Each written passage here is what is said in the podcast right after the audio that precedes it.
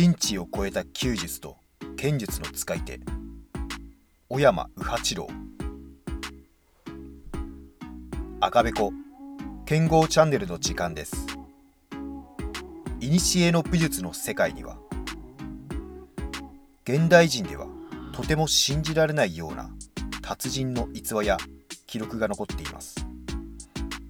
このチャンネルでは20年武術を稽古してきた私赤べこがそんな古の武術の達人剣豪の驚くような逸話や伝説を紹介します。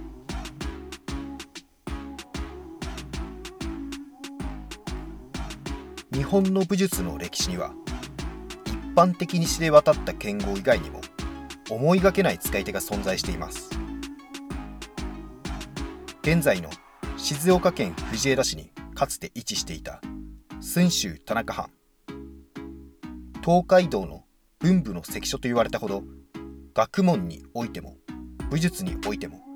高名な人物を輩出した土地柄です。今回紹介するのは駿州田中藩の藩士で弓と剣の両方で技量を発揮した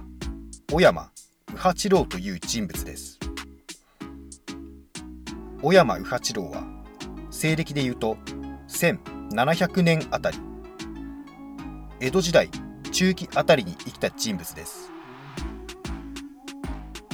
右八郎は剣弓ともに優れた技量を持っていたそうで剣術は矢橋助六という人物に無重心剣術の奥義を授かり弓は徳田大七により日置流竹林派弓術の秘伝を得たとのことです。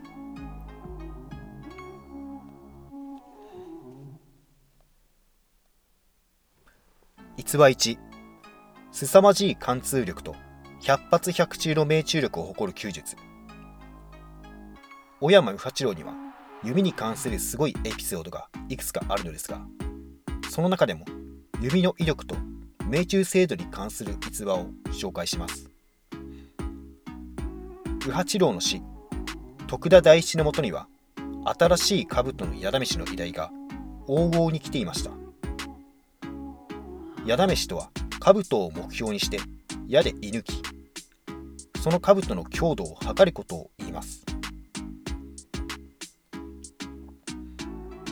当時の弓術は矢を目標に命中させることはもちろん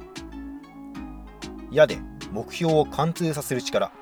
つまり貫通力も命中力と同等に評価されていました。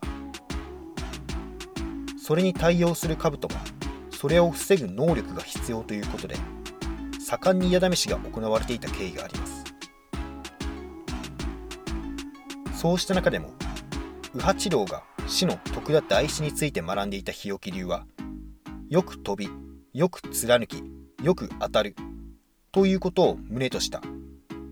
流派で名を馳せていました。徳田は矢試しの依頼を受けると必ず右八郎を呼んでその試し物に矢を射ることを命じていました。その際右八郎は分厚い弓を使っていると。これは弓の力を使っているということになるのでそのような試しを行う際は一段階弱い弓を使うのがいい。と言い実際に6分半に足りない弓を使用していたとのことです。これは現代の弓道で使用されている弓と同等くらいと思われます。右八郎がその常識的な強さの弓で兜を射ると矢は兜の裏まで貫通して後ろ側から矢尻が飛び出していたと言いますから凄まじい貫通力があることが分かります。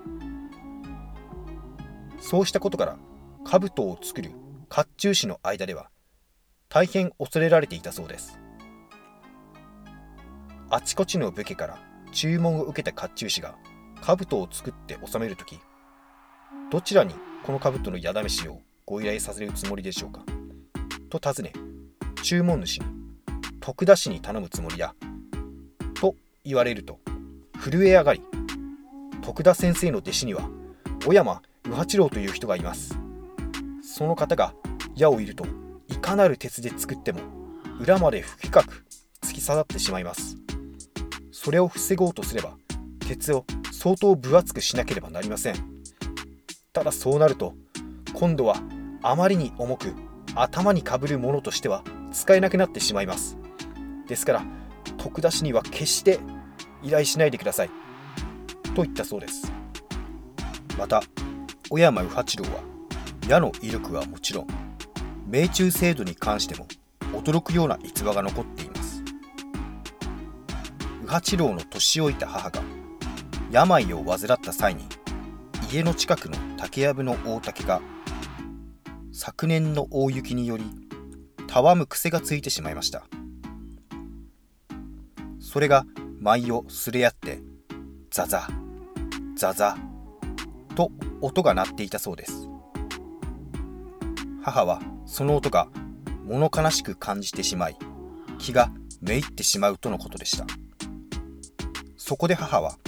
右八郎を呼び寄せて「右八よこれを何とかする方法はないものか」と訴えたそうです。すると右八郎は半球という小さい弓を取り出して竹やぶに向けて一夜放つとその音はピタリと止んだそうです。夜が明けてからその矢を探してみるとちょうど竹の葉がすれ合っているその間へ矢が深く刺さり音が出ないようになっていました。つまりは野中に全く見えない中音を頼りに一夜放って風で動いている竹の葉の間に正確に命中させたということでしょう。現代人からすれば信じられないレベルですね。まさに神業です。逸話に剣術もまさに入心の域。ただ歩くだけで相手は剣を振り落とす暇もなく敗北。小山八郎は剣術も段違いに使えた人だったようで剣に関する逸話も驚くようなものが残っています。小山八郎は矢橋助六という旗本から無重心剣術という剣術流派の奥義を授かった人物とされています。この無重心剣術とは江戸時代初期に生まれた流派で一切の技を捨てた神法の剣とされていました。具体的にはこの流派には一切の技や型というものが存在しません。ではどうやって戦うかというと全ての邪心を捨てて赤ん坊のような無垢な心で剣を上げただ思うところに下ろす。それだけです。そしてこの流派は他流の相手の剣をかわしたりいなしたりするような技を畜生憲法として痛烈に批判しています。小山右八郎はその無重心剣術の奥義を継承した一人でした。当時右八郎のもとにはその孔明に惹かれて試合を申し込んでくる者が後を絶ちませんでした。右八郎はこうした者が挑んでくるとその辺りにあった扇などを手に取って立ち会いすぐさま相手の背後に回り込んで曲げをつかんでトントンと叩いてみたり。また相手をゴザなどでぐるぐるに巻いてしまって手ぬぐいや帯でそのゴザの上を結んでしまい部屋を出て行ったりしたようです。相手は刀を振り下ろす暇もなくただただあっけに取られるばかりでした。これを傍らで見ていても特に俊敏な動きをしていたというわけではなくただ静かに歩み寄り相手をしているだけだったそうです。また試合相手に聞いてみると朝日が目に入って眩しさのあまり周りが見えなくなるように右八郎の姿を見る間もなくそのように扱われてしまったとのことです。逸話さん鉄のごとき気丈な右八郎の母。小山右八郎の母もただものではありませんでした。ある時右八郎ほどの弓の名人がどうしたことか早けの癖が生じてしまいました。早けとは弓を引いた時に自分の意思に反して本来矢を居放す時期に至る前に勝手に離してしまう癖のことを言います。これは弓術の代表的な病でもあります。古来からいてがこの病にかかってなんとかこれを抜け出そうと苦労した話がいろいろ伝わっています。例えば殿様から拝領した着物に向かって弓を引きこれを保とうとするが居放してしまい最後には我が子の頭に的を乗せ万が一我が子を殺してしまったら自分も自害する覚悟で行いようやく早気が治ったなどという話もあります。これから紹介する右八郎の母の話もこれに似た話です。右八郎の母は右八郎が早気にかかってしまったことに大変心を痛めました。毎日神仏に願をかけるがなかなか改善が見られません。そこで母はある作戦を立てました。ある時母は右八郎の稽古場にこっそり忍び込みました。そうとは知らない右八郎が矢をいっぱいに引き居放そうとする瞬間に母は矢の前に両手を広げて飛び出しました。はっとした右八郎は矢を離さないように鶴をぐっと抱え込みました。そしてこの母の捨て身の行動で右八郎は早家の病から解放されたそうです。それ以来右八郎の弓の腕前も以前とは嘘のように元に戻り母親も大変喜んだとのことでした。この右八郎の矢の前に飛び出した時の母の格好もまたすごい姿でした。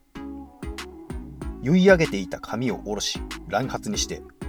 白衣をまとった死に装束であったそうです。これは万が一右八郎が自分を居殺してしまった場合に母が勝手に乱心して飛び出してきたものだと世間に示すための配慮でもあります。文字通り命を懸けて死ぬ覚悟で息子の早気を治した凄まじい気概を持った母の覚悟です。さらにすごいのがその後日談で右八郎の早気の癖が治ってしばらくした後母は右八郎を呼び出しました。それで以下のような説教をしました。あのようなことで早気が治るのならなぜもっと早く治さなかったのですか？そのような根性で戦場に出て行ったなら主君の前で目覚ましい活躍などできないでしょう。このような母の鉄のごとき覚悟にさすがの右八郎も恐れ入ってしまい並行してしまったそうです。本日は静岡の地駿州田中藩に伝わる武術の名人小山右八郎の逸話を紹介しました。